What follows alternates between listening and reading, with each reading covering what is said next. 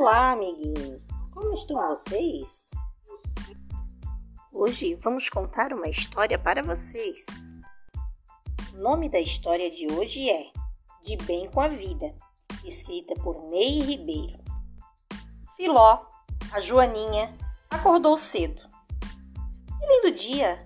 Vou aproveitar para visitar a minha tia. Alô? Tia Matilde? Posso ir aí hoje? Venha, Filó, vou fazer um almoço bem gostoso.